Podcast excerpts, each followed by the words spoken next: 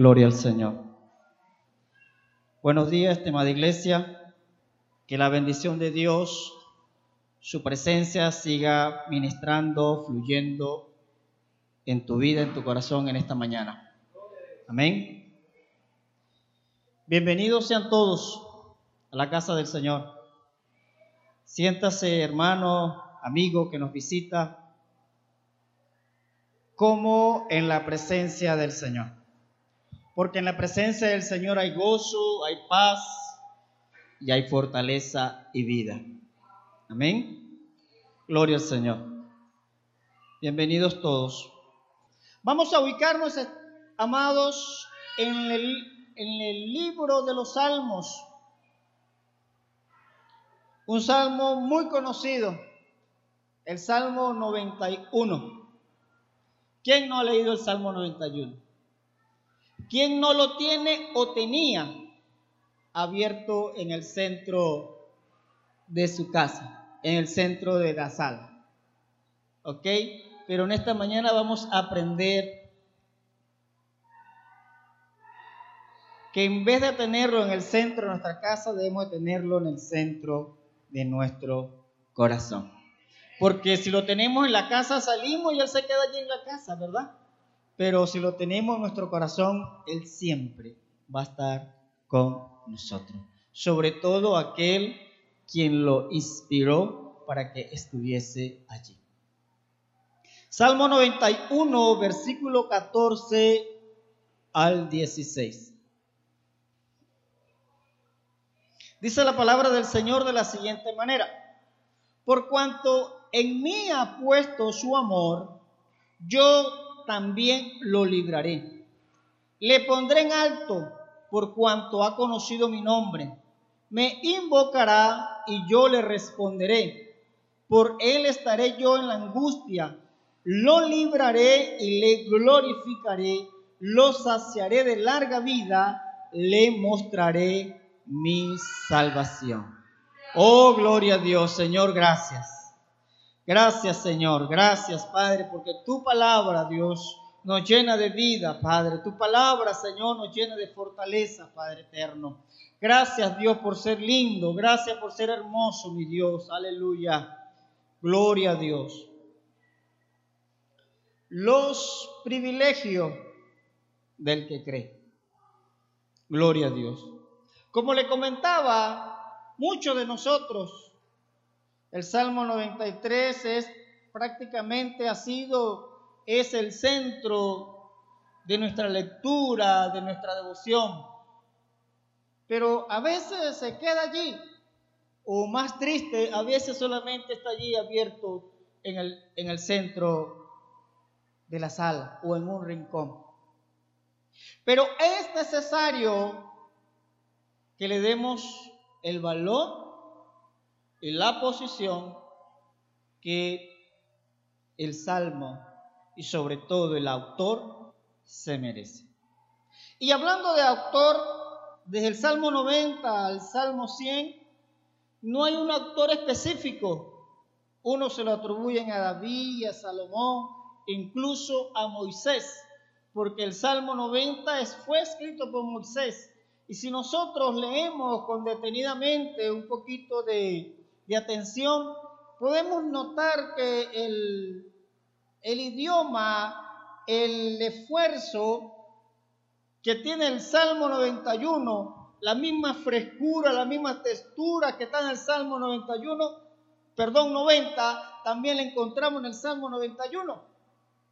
Y un traductor se atrevió a afirmar que desde el Salmo 90 al Salmo 100 fueron escritos por Moisés porque todos tienen el mismo tenor. Probablemente sea así. Pero, ¿qué encontramos en el Salmo? En el Salmo 91 lo podemos dividir en tres estrofas. Encontramos en el versículo 1 y el versículo 2 que el salmista hace una declaración de fe en Dios. Eso es lo que podemos notar allí. El salmista hace una declaración en Dios.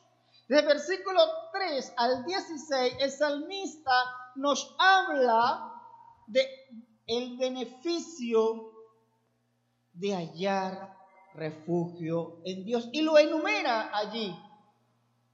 Pero del versículo 14 al 16, Dios toma la palabra y le da al salmista y a nosotros hoy en día siete promesas, una más maravillosa que la otra. Siete promesas que deben de apropiarse por la fe. Siete promesas que debemos tomarla como nuestra, pero por medio de la fe. El salmista comienza diciendo, mi Dios, en quién confío, en quién confiaré. El final del versículo 2, mi Dios, en quién confiaré. Si el Salmo 91 va a ser una realidad, si el Salmo 91 va a cambiar, si el Salmo 91 va a hacer algo en tu vida o crees que va a hacer algo en tu vida, tiene que ser apropiado, apropiarse como se apropió el salmista. Fíjese que el salmista dice, mi Dios. Lo personaliza, se apropia, lo toma para sí. No dice Dios, en Él confiaré. Porque si fuese en Dios, en Él confiaré, pues vacío, queda allí sin nada. Pero cuando se apropia, cuando lo toma para sí, como dijo el Señor Jesús, donde está tu tesoro, allí va tu corazón. ¿Ok? Y por eso el salmista dice, mi Dios, en quien confiaré. Y es allí donde la realidad, la profundidad y la vivencia del Espíritu Santo, la personalidad de Dios, comienza a fluir. Y nos sentimos que en realidad esa palabra no son simplemente versos bonitos o sinónimos bonitos que suenan agradables a, nuestros oídos, sino que en realidad es una vivencia, es el pan de vida que día a día, mañana a mañana, tarde o noche, nos saciamos degustándonos y nos deleitamos en él. Es una realidad bienaventurada cuando nosotros podemos decir, mi Dios. Eso, eso, eso es lo que hace la gran diferencia, hermano. Y eso es lo que va a hacer la gran diferencia. Y eso es lo que hace la gran diferencia entre aquellos que solamente hablan de Dios. Porque hablan de Dios de una forma lejana, extraña. Pero el que dice mi Dios, lo habla personal, como con su Padre que hablamos con toda confianza, con toda libertad. Y es necesario que nosotros tengamos a Dios de una manera personal. Pero ¿qué es lo que declara el salmista? En el versículo 1 dice, que el que habita al abrigo del Altísimo, ¿verdad? Y Altísimo es como de mi tamaño, ¿verdad? Altísimo se queda como de mi tamaño. No, es de tal tamaño, altísimo. ¿Ok? Es inalcanzable, inescrutable, dijo el apóstol Pablo, que son la misericordia y la bondad y la fidelidad de Dios. Nos está hablando, hermano, de la posición de Dios. No hay medida con la cual podemos medir o comparar al Altísimo. Él está sobre todos, Él está en todo, sobre reyes, sobre trono, La palabra dice mía es la tierra. Y en una y por allá el profeta dice que la tierra está esculpida en el hoyo de la mano del Señor. Oh, así será de grande nuestro Padre. Oh, así será de grande mi Dios, tu Dios. Una niña le preguntaron, una persona que negaba a Dios, ¿qué tan grande o quién es Dios? La niña le dijo, mi Dios se sienta en la tierra y sus pies le cuelgan por lo grande y maravilloso que es. Aleluya. Eh, Dios, hermano, Dios es el Dios grande. Dios el Altísimo nos habla de posición. Dios está sobre todo nombre y todo poder. ¿Qué dijo Jesús? Todo nombre, toda rodilla se doblará en la tierra, en el nombre de Jesús. ¿Qué más sigue diciendo el salmista hablando de la personalidad, hablando de Dios? Dice, el que habita el abrigo del Altísimo morará bajo la sombra del Omnipotente, el Todopoderoso, el Charay. Lo dijo Abraham. En ese sol abrasador, no sé, 40, 40 50 grados de temperatura que tiene el Oriente Medio, es bueno una sombra. ¿Y qué más la sombra que la sombra del Altísimo? Nos habla de provisión. El que mora bajo la sombra del Altísimo, hablando de provisión, la posición de Dios sobre todas las cosas y aquel que está sobre las cosas es tu proveedor. Por eso Abraham dijo, Él es mi Chadai, mi proveedor, mi sustentador. Y si recordamos por qué Abraham hace esa expresión, Abraham estaba llorando a Dios porque él no tenía prole. Y Dios le dijo, yo soy tu Chadai, tu proveedor. Y diez años después vino la provisión de Dios para Abraham. Yo soy tu Shaddai. Y te dice a ti en esta mañana, yo soy tu proveedor. Él es el Todopoderoso. Aleluya. Qué lindo, hermano. Qué es hermoso poder tener esta experiencia. Qué lindo, es hermoso tener esta vivencia. Apropiárnoslos de él. ¿Qué más nos sigue diciendo de los nombres de Dios? Dice, yo diré a Jehová, yo diré al Señor. En otras versiones, Jehová y Señor es la misma expresión, es el mismo término para asignarle a Dios aquel que se mostró a Moisés que le dijo, yo soy Jehová tu Dios. Éxodo 3:15, yo soy el que soy. Nos habla de fidelidad. Jehová, el Señor, nos habla de fidelidad. Yo soy aquel que escogió a tus padres y que he guiado Ve y dile a mi pueblo, Jehová el Señor, el yo soy, nos ha enviado.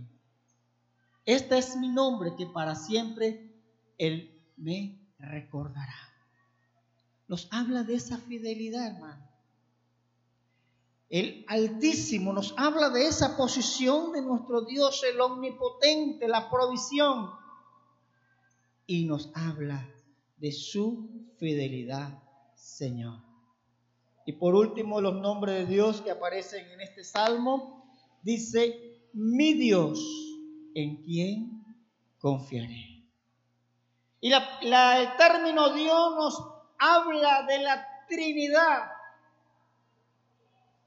Nos habla de la Trinidad, de, la manifestación de Dios, de la relación de Dios con el hombre, de esa personalidad de allegarse de la morada de Dios con el hombre. Dios trino. Y Génesis 1 dice que en el principio Dios nos habla del el Dios creador y sustentador de todas las cosas. Dios es creativo. ¿Ok? Dios el que crea, sustenta, mantiene. Entonces el salmista dice, mi Dios, a quien yo he creído, en el quien yo me he apropiado, Él es, está sobre todas las cosas, Él es mi refugio, Él siempre permanece fiel y Él es crea, cambia, transforma. Y por eso se, en, este, salmo Él comienza a hablar de ese refugio porque Él está seguro, porque está descansando en Dios. Él está descansando en aquel que le ha dado todos los beneficios a cuales Él se remite. El Señor observa, el Señor ve al salmista cómo le adora, cómo se ha, empoderado de Él. Y en los versículos 14, Dios toma la palabra. Vemos Dios hablando. Vemos Dios recompensando la fe y la confianza de aquel que, que he dicho tú, en tu posición en tu provisión y en tu fidelidad yo me sostengo. En tu vivencia conmigo, en tu relación personal, yo estoy en ti. Y el Señor responde amorosa y cariñosamente con siete promesas. Por cuanto en mí ha puesto tú su amor. Aleluya. Gloria al Señor. Espero, hermano, y anhelo el deseo de mi corazón es que Dios también pueda decir de ti en cuanto en mí ha puesto su amor. ¿Ok? Que, que podamos decir en cuanto en mí, Luis, ha puesto su amor. En cuanto en mí, Josefina ha puesto su amor. Y así cada uno de nosotros con nuestros propios nombres, porque Dios nos conoce. En cuanto en mí ha puesto su amor, ¿qué dice el Señor? ¿Qué le promete? Y recuerde que el que promete es, está sobre todas las cosas. El que promete es el refugio. El que promete es fiel. El que promete es creador. Vive en ti. Y el que promete te dice, por cuanto en mí ha puesto su amor. Aleluya. Gloria a Cristo. Yo le libraré. Gloria al Señor. Yo le libraré. Aleluya. ¿De qué ha de librarnos? Pues de todo. De una mala decisión. De un peligro. De que nuestros pies rebalen. De un mal amor. Porque a veces nos duele el corazón cuando alguien, ¿verdad?, nos deja. Dios te libró aunque nos duela. Díganme a mí, que me casé a los 44. ¿Cuántos? ¿Verdad? ¿Cuántos? Dios. Así que muchacha, muchacho, no se preocupe. Llórelo momentáneamente, pero espere en el Señor que vendrá tu provisión. Porque el que lo ha prometido es fiel. El que lo ha prometido es el Altísimo. Dice, por cuanto en mí ha puesto su amor, su confianza. El Señor lo dijo, donde está el corazón, el tesoro del hombre, allí estará el corazón. Pon que el Señor Dios sea tu tesoro para que tu corazón esté allí. Dios nos libra del mal. Hermano, y las promesas de Dios son fieles. Y las promesas de Dios tenemos que apropiárnosla, apropiárnosla para no decir que las promesas de Dios son condicionantes. En Hebreos dice que el que se acerca a Dios, crea que le hay. ¿Ok? Si nos acercamos a Dios, si queremos apropiarnos de la promesa de Dios, que es la condición, tenemos que tener fe.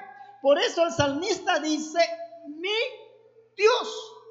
Por eso el Señor dice, por cuanto en mí ha puesto su amor.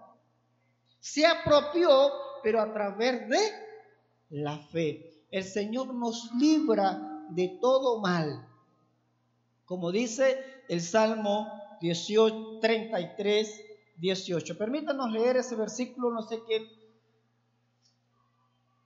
33, 18 dice que el Señor nos libra de todo. He aquí el ojo del Señor sobre los que le temen, sobre los que esperan en su misericordia. Y el 18, el 19 dice, para librar sus almas de la muerte y para darle vida en tiempo de hambre. De eso nos va a librar el Señor.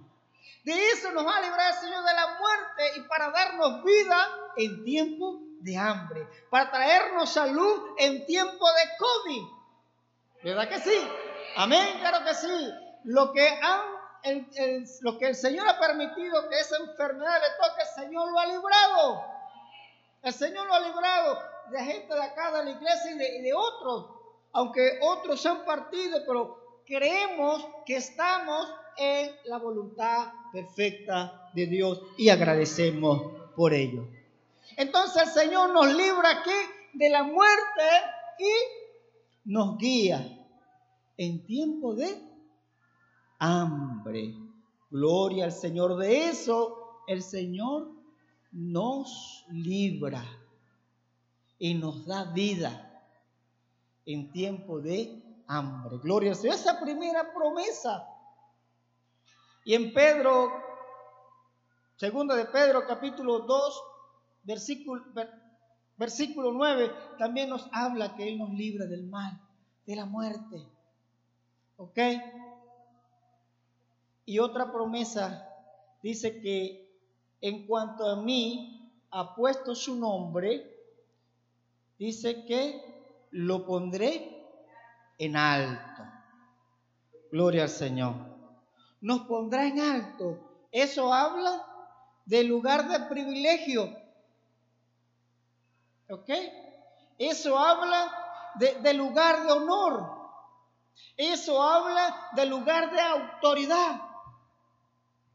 ¿No le ha pasado a usted que cuando usted ah, llega por primera vez a un trabajo que está comenzando con lo nuevo, cuando comienza de nuevo el lugar, en cualquier lugar donde Dios lo lleve, si usted darse cuenta, Dios comienza a llevarle a un nivel donde el reconocimiento y la autoridad y el respeto hacia ti es prácticamente tácito, sin que usted tenga una, una autoridad delegada y si la tiene delegada aún más, porque el Señor dice que te pondrá en alto, ¿ok?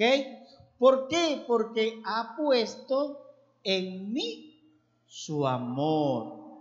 Yo le pondré en alto. Nos habla de una posición que tenemos en el Señor. Nos hablan de un lugar de honor que Dios nos ha dado. El Salmo 27.5 dice, Gloria a Jesús, porque Él me esconderá en su tabernáculo en el día del mal, me ocultará en lo reservado de su morada, sobre una roca me pondrá en alto seguridad. Nos habla de esa seguridad y posición que tenemos en el Señor. ¿Qué más sigue diciendo? ¿Qué otra promesa el Señor nos ha dado por cuanto ha conocido mi nombre? Por eso el Señor nos pondrá en alto, porque hemos conocido su nombre y su nombre es fiel y verdadero. Amén. Gloria al Señor. Y el versículo 15 dice, me invocará y yo le responderé. Oh, qué intimidad, hermano, qué relación íntima allí. Me invocará y yo le responderé. Cuando tu niño está enfermo, ¿qué más dice? Dice papá, dice mamá, ¿verdad? ¿Y qué hace mamá? ¿Qué hace papá? Nos levantamos ¿Eh? Vamos hacia Él.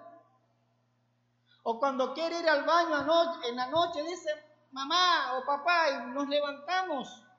No esperemos, no esperamos que el muchacho diga tres, cuatro veces papá o mamá. Automáticamente al escuchar papá o mamá nosotros nos movemos.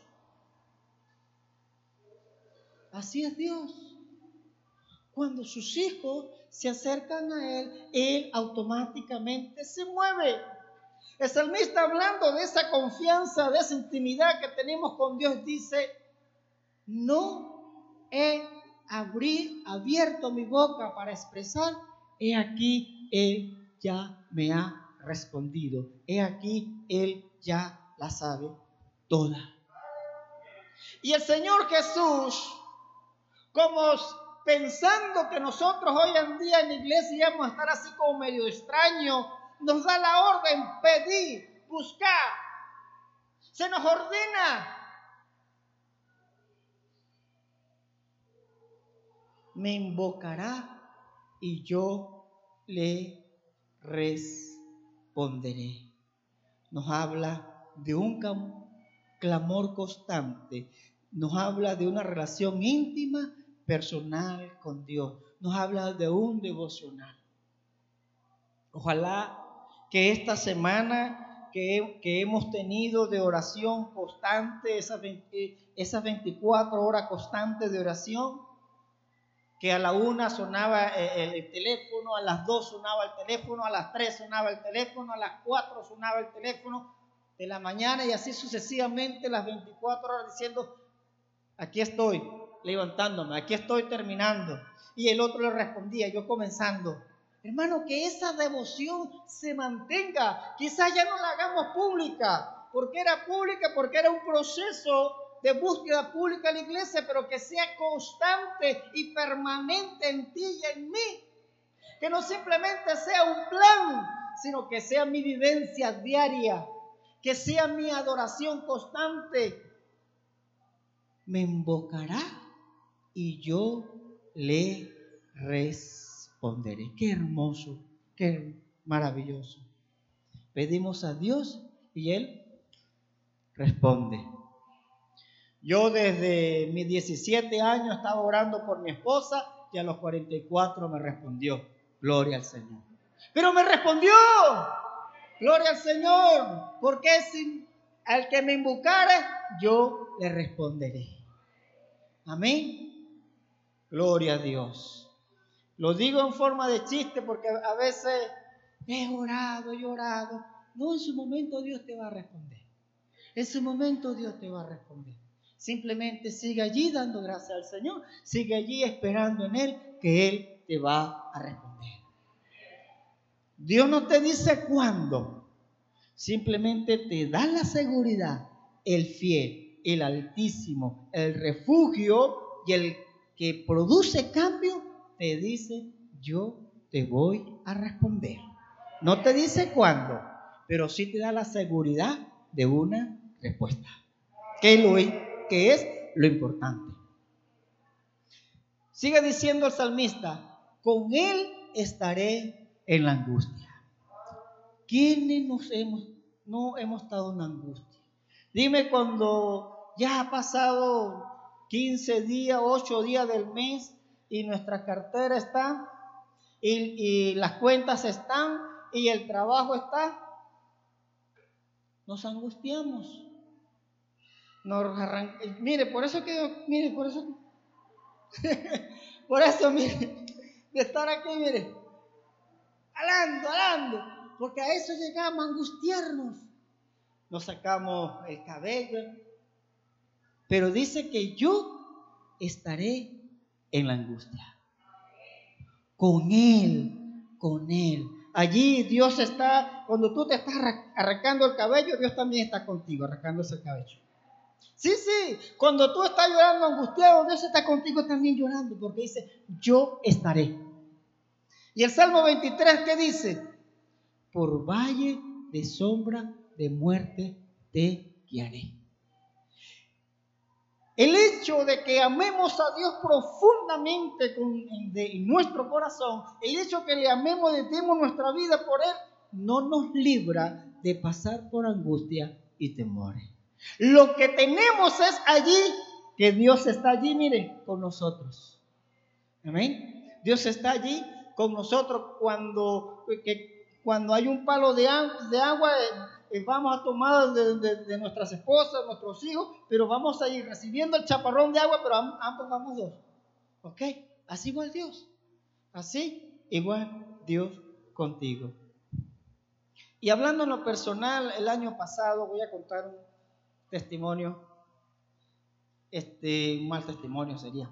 No, no, hermano, de un momento angustioso que viví como persona. En el, año pasado, al hermano Antonio, papá de mi esposa, le, le dio un ACV y, y, mi esposa tuvo que ir a, a cumplir su responsabilidad de hija y mostrar su amor. Pues estábamos en plena pandemia, no hay transporte, no hay nada, y estamos en, en esas semanas radicales.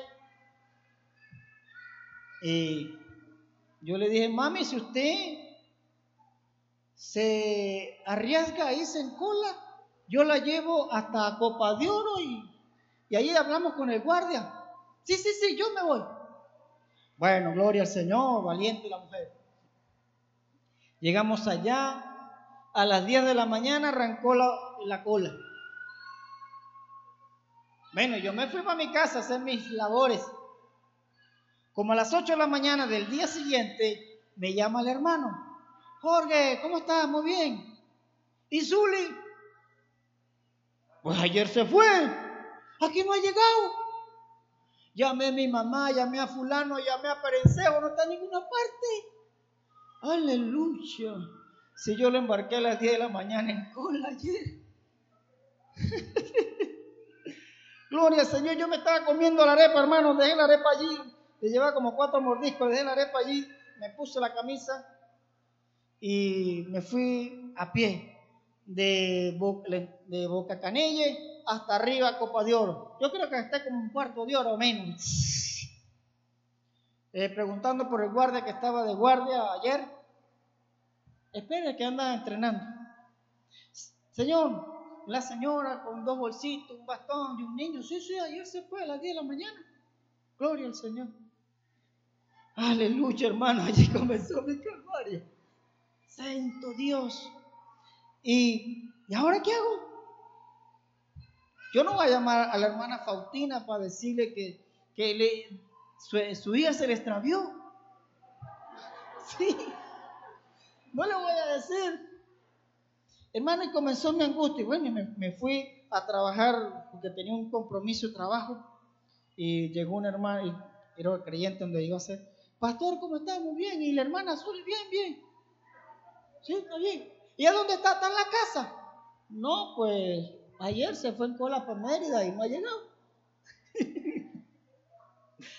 Y pastor, ¿y cómo? Bueno, se desesperó la hermana, me desesperó más de lo que estaba. Yo estaba desesperado, pero por, por dentro, ¿no? Y bueno, su angustia me, la, me hizo acrecentar más mi angustia. Y bueno, de Valencia me llamaron, ¿dónde está? Y me cada rato me llamaba el hermano, no, no, que sabe que. Mire, la angustia horrible. Llamo a un pastor que fue guardia nacional por esa zona, montó guardia en esa zona. Nunca me contestó el hombre eran, llegaron las 5 de la tarde, no se sabía nada. Y en eso llamo al pastor, le digo, pastor, mano Johan, está pasando esto. Y, y contándole, lloré, me desahogué. Y yo le dije, papá, yo, yo creo que yo no aguanto otra pérdida porque hemos perdido ya dos bebés. Y ahora me puse a llorar ahí Dios estaba en angustia. Me puse a llorar. Y como a los 10 minutos de verme deshogado ya, porque ya había hablado con el pastor temprano como a las 11 de la mañana, pero en la tarde sí me, me deshogué, lloré, lloré allí. Como a los 10 minutos después de haber llorado, de haberle, dicho eso al pastor y al Señor, entra una llamada. ¡Aló! Dice, es la gente de Valencia. Ahora van a preguntar que a dónde está Zuli. Aló, Jorge, ya apareció Zulia. Ay, gloria a Dios, aleluya. Bueno, pero fueron más de 24 horas de angustia, bueno, más de 12 horas, de las 8 de la mañana hasta las 6 de la tarde, de angustia allí. Porque yo estaba tranquilo, estaba en la casa, pero la angustia comenzó cuando me dijeron que no había llegado. Dios estaba allí en medio de mi angustia, consolándome, aunque mi corazón estaba derretido, pero Dios estaba allí librándome de la angustia. Como dijo el apóstol Pablo, Dios no iba a agregar tristeza sobre tristeza. En ese momento angustioso, hermano, siga confiando, llore, derrame su corazón por la angustia, por la tristeza, pero sigue confiando que el Señor te va a librar porque dice, yo estaré, yo estaré cuidándote, yo estaré protegiéndote, yo estaré dándote por cuanto has puesto en mí su amor.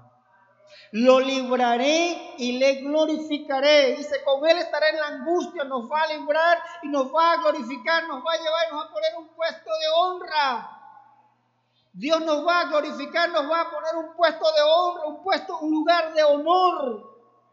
Dios nos fortalece, Dios nos da ánimo tenemos que seguir glorificando y esperando porque el Señor nos va a levantar en honra. Dios nos va a levantar en bendición porque va a honrar tu fe, va a, honrar tu constancia. No importa la circunstancia, sigue allí, que Dios va a traer honra sobre tu vida, Dios va a traer honra sobre tu trabajo, sobre tu proyecto, si hoy no pudiste arrancar tu proyecto o se medio se torció por el camino, sigue poniendo la confianza que Dios te va a honrar en su momento, en su tiempo. Dios simplemente está esperando que nosotros descansemos en Él. Como dice el versículo 16, lo saciaré de larga vida. Y tendréis vida y vida en abundancia, dice el Señor. Les saciaré de larga vida. David dice, los más, perdón, Moisés dice, los más robustos, 70, 80. Pero los que descansamos en el Señor tenemos 90, tenemos 100, tenemos 85, todavía seguimos robustos. Si no, pregunta al hermano Tilio por allí. Sí, pregúntale al hermano Tilio que está robusto y está montado sobre los 80. ¿Verdad? ¿Y cuántos más aquí están robustos? Dice, porque le saciaré y le daré larga vida. Entonces vale la pena descansar y confiar en el Señor. Vale la pena abrir nuestro corazón en Él. Vale la pena descansar y poner toda nuestra fe y nuestra confianza en aquel que lo ha dado todo por nosotros. Nos va a dar larga vida. ¿Qué dijo Ezequías? Ezequiel, el profeta Isaías, le dice, te vas a morir. Ok, me muero. El profeta no había dado la, espalda cuando él se entró su corazón y comenzó a adorar al Señor, pedirle perdón al Señor. Y Elías no había caminado ni 38 metros cuando el Señor le dijo a Isaías, regrésate porque aquel yo le voy a regalar 15 años más de vida. Aleluya. Gloria al Señor. Qué hermoso. Dios nos va a dar larga vida. Larga vida a la reina. Usted es un rey y una reina del Señor. Aleluya. Gloria a Dios. A todos aquellos que confiamos en el Señor. Larga vida. Dice, y le mostraré mi salvación. Estimado amigo, Usted que todavía no se ha decidido a abrir tu corazón al Señor.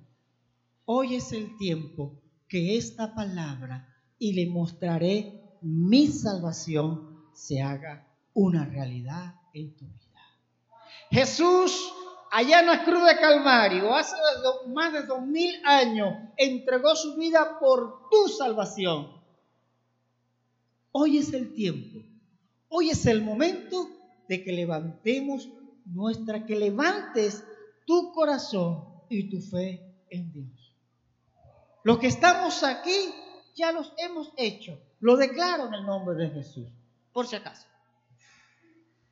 ya hemos, nos hemos apropiado de la salvación que Dios nos ha dado. Amén. Nos hemos apropiado de. Nos hemos apropiado. Le mostraré mi salvación que creo, en mi opinión humilde personal, que es la mayor promesa, la mayor bendición que Él nos ha entregado, su salvación. Amén porque nos ha librado de todo castigo eterno, nos ha entregado una vida eterna. Dios nos ha dado su mayor bendición y por eso le exaltamos y por eso le bendecimos y por eso entregamos todo nuestro ser a Él. Porque le tenemos a Él como altísimo, como omnipotente y por eso decimos que Él es nuestra esperanza y nuestro castillo y en Él confiamos. Póngase en pie.